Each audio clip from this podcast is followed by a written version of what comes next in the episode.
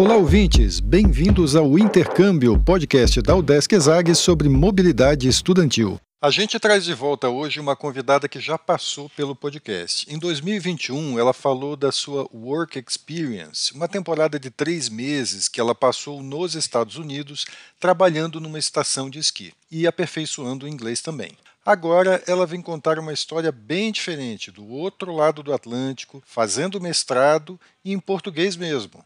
Vem com a gente!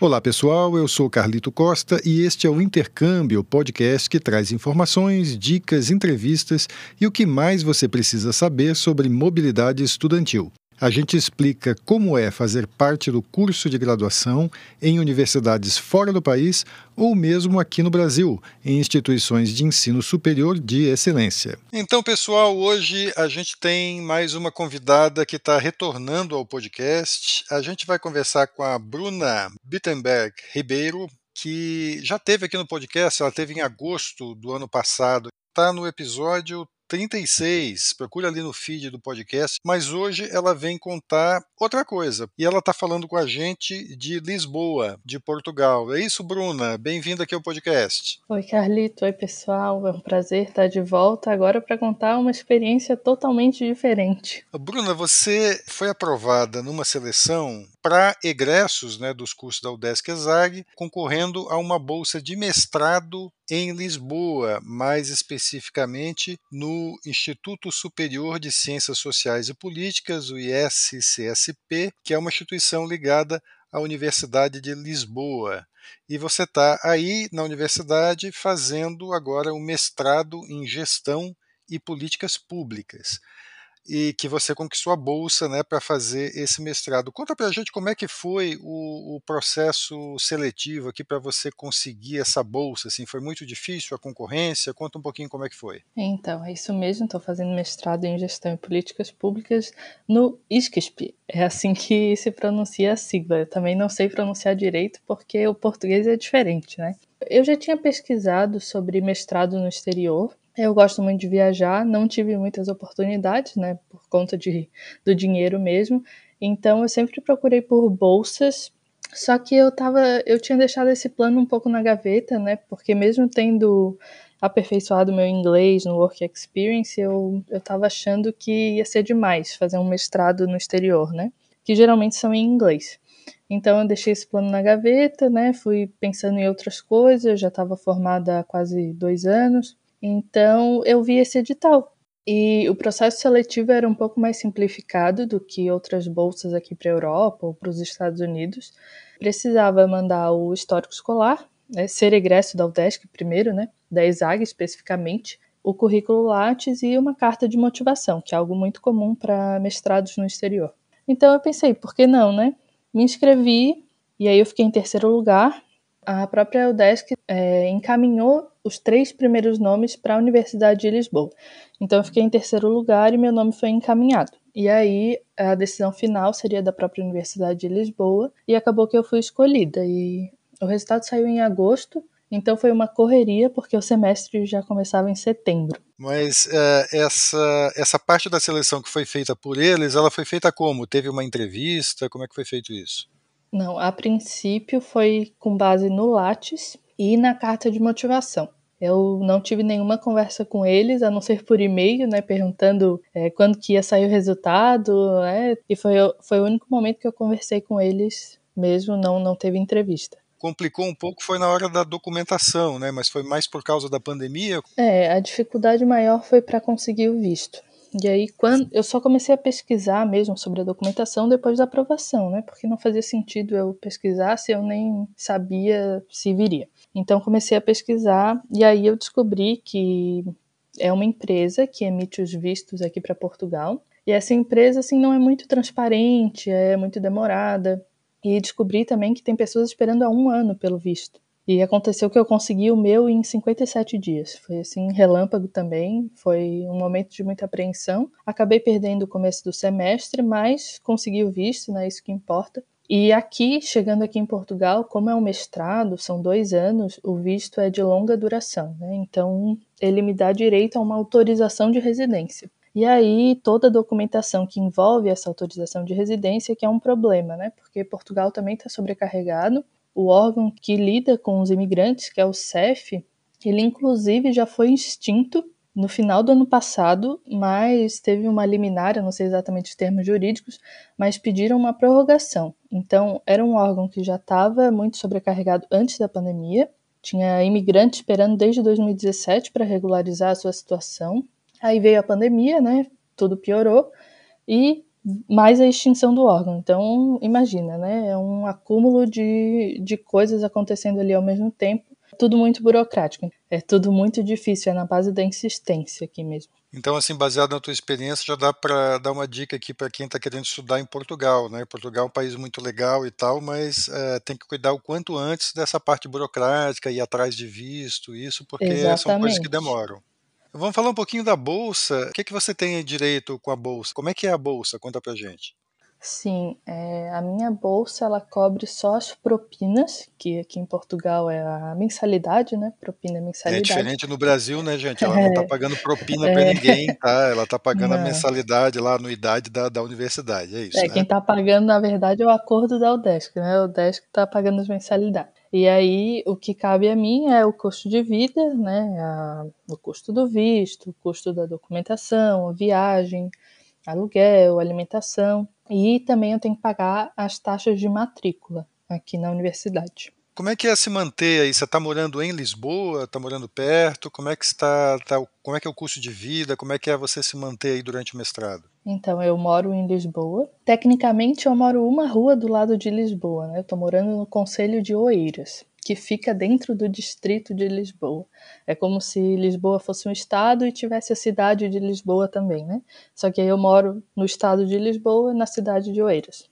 É, como é que eu posso falar? Eu ainda não consegui um emprego, isso é outro problema que a gente está enfrentando aqui. É, eu estou há quatro meses e eu ainda não consegui um emprego por toda a questão da documentação também, e isso impede muita coisa. Então eu estou sobrevivendo é, da minha poupança eu e meu marido, né? Que ele já veio para cá também, ele veio em novembro. Então a gente está economizando, né? Está tentando segurar o dinheiro ali da poupança o máximo que der, mas a gente espera que final desse mês, início do mês que vem, quando a gente tiver toda a documentação, a gente já consiga um emprego. Mas o que, o que pesa aqui mesmo em Lisboa é o preço do aluguel, que aqui eles chamam de arrendamento. É muito caro. É, mas a alimentação, o transporte, isso, isso é, é, um custo bem baixo. O que pesa mesmo é o, o arrendamento. Quer dizer, comparando com é, viver no Brasil, por exemplo, tirando essa questão do aluguel, não é um custo exorbitante para um brasileiro viver aí? Não, não. É um custo bem razoável. Bruna, conta para a gente um pouquinho como é que é a instituição onde você está, né? O Instituto Superior de Ciências Sociais e Políticas da Universidade de Lisboa. Como é que é fazer o mestrado aí? Como é que é a universidade em termos de estrutura? Qual foi a primeira impressão que você teve nesses meses que você está aí? Então, o ISCSP, ele é basicamente o MESAG da Universidade de Lisboa. A Universidade de Lisboa é separada em institutos e eles não ficam todos juntos, né? Então, o meu instituto ele fica fora da cidade universitária. Ele fica na região de Ajuda, que é uma região mais turística, né? Por isso também o, o aluguel é bem caro. É realmente muito parecido com a ESAG e a semelhança, assim, é, é incrível. E eu também achei muito parecido o método de ensino aqui. Assim, eu realmente não me sinto uma estrangeira, porque é como se eu estivesse na ESAG com a língua ali um pouquinho diferente, né? Você está precisando de apertar a tecla SAP ali para ter legenda aí com os professores falando ou não? Você já está entendendo melhor o português de Portugal?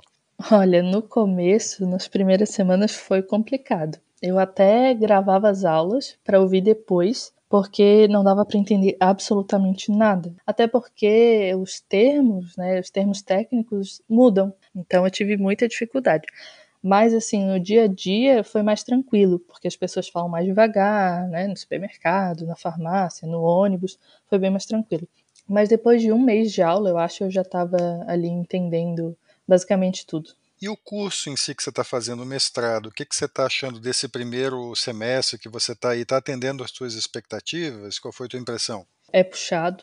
Eu realmente fiquei impressionada com a qualidade dos professores todos eles já tiveram algum cargo importante ou ainda têm aqui em Portugal. Então, tem professor que já foi ex-primeiro-ministro, é, já foi presidente do Tribunal de Contas, então são realmente nomes de grande peso na área. E eu também fiquei muito impressionada com o nome que a ESAG tem, né, dos professores da ESAG, porque eu estudo, eu leio artigo de professores que foram os meus professores na, na ESAG, né, então eu não só fiquei impressionada com a qualidade do ensino aqui, mas eu também tive mais noção da qualidade do ensino que eu tive na ESAG porque foi uma base excelente para começar o mestrado aqui. Assim, o que você acha que vai te agregar a fazer esse mestrado aí em Lisboa? É, em relação a talvez outra formação que você tivesse no Brasil? Eu acho que no currículo é, é outra coisa, né? Tá com mestrado no exterior, acho que tem um peso muito grande. Eu ainda não sei para onde que eu vou depois desse mestrado, não sei se eu vou tentar um doutorado, seguir na, na carreira acadêmica. Não sei o que eu vou fazer ainda, mas eu sei que com certeza não só o nome da universidade vai ter muito peso no meu currículo, mas os conhecimentos que eu estou adquirindo agora. Né? Eu fiz só um semestre de dois anos e já cresci demais, já aprendi muito.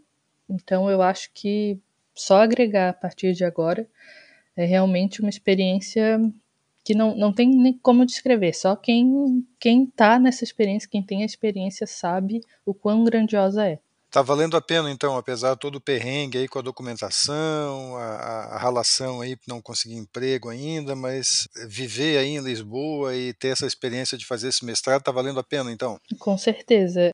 É um crescimento na vida acadêmica, na vida pessoal e realmente, é, se tivesse que fazer tudo de novo, eu faria. Agora, no início, é normal ter perrengue, eu sei disso.